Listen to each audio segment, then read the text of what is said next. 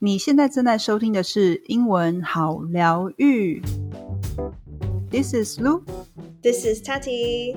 我们用富有意涵的英文故事疗愈你，让你和英文噩梦说拜拜。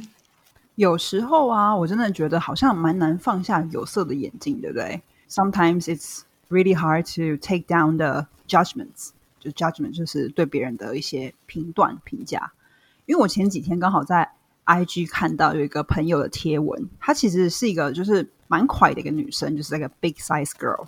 可是她还蛮勇敢的，她很常在她的那个 Instagram 就是分享她可能就是跳舞，然后跟她做那种 acro yoga，acro yoga 就是双人瑜伽的一些照片啊、影片啊。所以我觉得她不会因为她自己就是可能生理上面，我觉得她那个是前天，有些人的那个 body type 就是比较。She couldn't control it，她不会让那个东西影响她追求兴趣的这个热情。Yeah, I was really impressed, and I really admire that. 嗯哼，我其实常常会听到很多类似的呃故事。我不知道你有没有读过一本书，它叫《无体不满足》。哦，有有有，以武扬匡，对不对？对，然后他就是四肢都没有，但他还可以去游泳，就是觉得好，非常非常的热爱生命。OK，所以今天这个故事呢，它其实就是。有点也要提醒我们说，Don't be too judgmental。有时候你多 judgmental 就是太以貌取人，或者是你就会先下结论。Let's have a look at the story in a slower speed and then the normal speed. It was a sunny day. Everyone in the railway station was waiting for the train to arrive. Among the crowd, there was a group of friends, youngsters, who were on board for vacation. It was a busy station with juice shops, tea stalls, newspaper shops, restaurants, etc. The announcement Uh, regarding the arrival of the train was made, and everyone prepared to get into the train to their appropriate places. The group of friends made loud noises to welcome the train as it entered the station. They ran to get their reserved seats before anyone could get into the train. The empty seats were filled and the train whistled to move. An old man with a young boy, aged around 15 years, came running to catch the train. They entered the train and the train started to move. They had their seats just adjacent to the friends group. The young boy was so surprised to see everything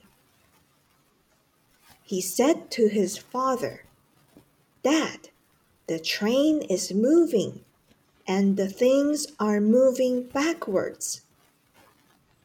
His father smiled and nodded his head. As the train started moving fast, the young boy again screamed, Dad, the trees are green in color and run backward very fast. His father said, Yes, dear, and smiled. Just like a kid. He was watching everything with great enthusiasm and happiness, loaded with tons of surprises. A fruit seller passed, selling apples and oranges. The young boy asked his dad, I want to eat apples.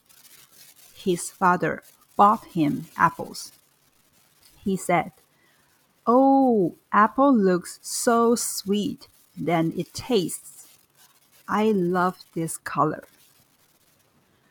The group was watching all the activities of this boy and asked the boy's father, Is your son having any problem? Why is he behaving very differently?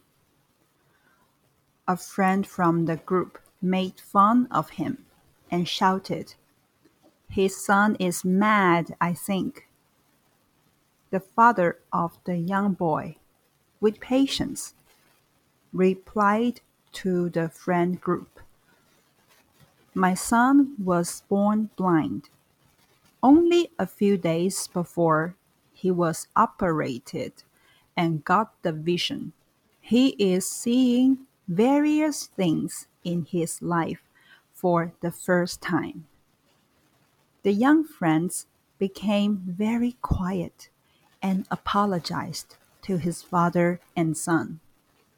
All right, so now we will read the story in the normal speed. It was a sunny day.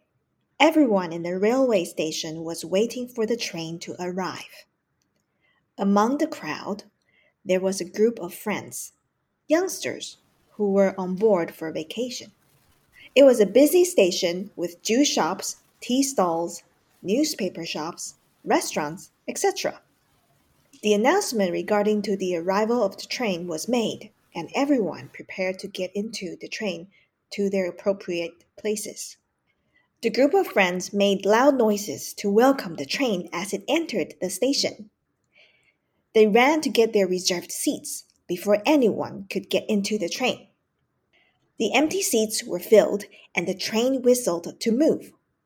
An old man with a young boy aged around 15 years came running to catch the train.